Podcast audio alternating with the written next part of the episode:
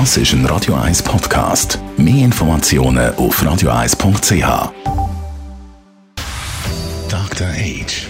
Der Vincenzo Paolino beantwortet die brennendsten Fragen rund ums Leben im Alter. Jetzt auf Radio 1. Vincenzo Paolino, heute geht es um ein Thema, das jetzt nicht nur die ältere Generation kann beschäftigen, sondern eigentlich etwas für jede Altersklasse. Es geht nämlich ums Visualisieren, also sich selber etwas vorstellen und das ins Leben zu bringen. Und da hast du selber eine sehr gute Geschichte. Ich bin ein großer Anhänger der Idee, dass Visualisierungen sind die jetzt intern im Kopf, aber noch besser, wenn man sie nach außen bringt, auf Papier bringt, dass solche Visualisierungen einen ganz positiven Einfluss haben können auf das Leben, auf die Ziele, die man erreichen will. Ich mache einmal ein Beispiel. Ähm, meine Geschäftspartnerin und ich, Liliane Peverelli und ich, wir haben vor zehn Jahren Alma Casa eigentlich unter anderem so entwickelt, dass wir gemeinsam in etwa einem längeren Prozess, etwa eine Stunde lang, Almakaser aufgemalt haben mit verschiedenen Farben, mit äh, Papier und, und wirklich in einer Freude auch. Und dieses Bild haben wir dann genommen. Eins war für sie, eins habe ich fotokopiert für mich und dann haben wir die aufgehängt bei uns äh, zu Hause.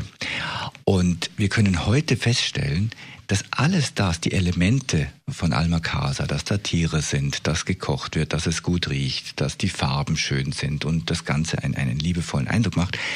Wir können heute in die Alma Casas reingehen und tatsächlich hat sich 90 bis 95 Prozent davon ist heute real. Und warum ist denn das so?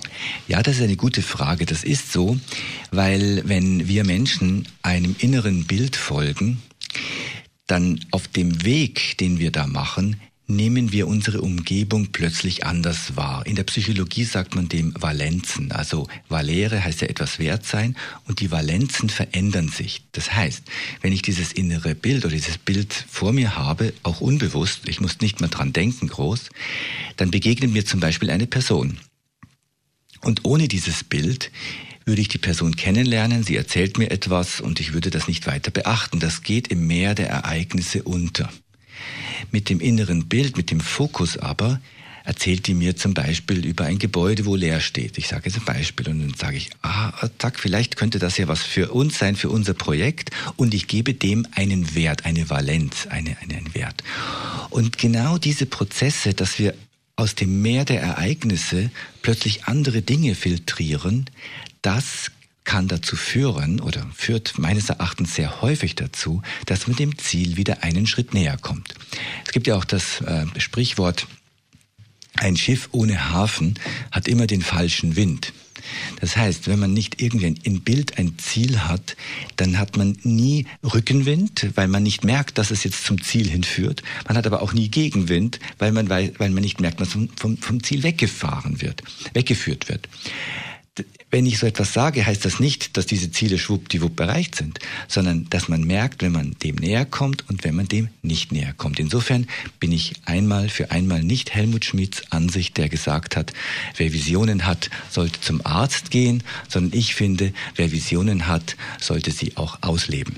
Danke vielmals, Vincenzo Paulino, unser Dr. Eitsch, jeden Sonntag da auf Radio 1 oder eben auch als Podcast auf radio1.ch. Dr. Age. Jeden Sonntag auf Radio 1. Unterstützt von Alma Casa. Wohngruppe mit Betreuung und Pflege rund um die Uhr. www.almacasa.ch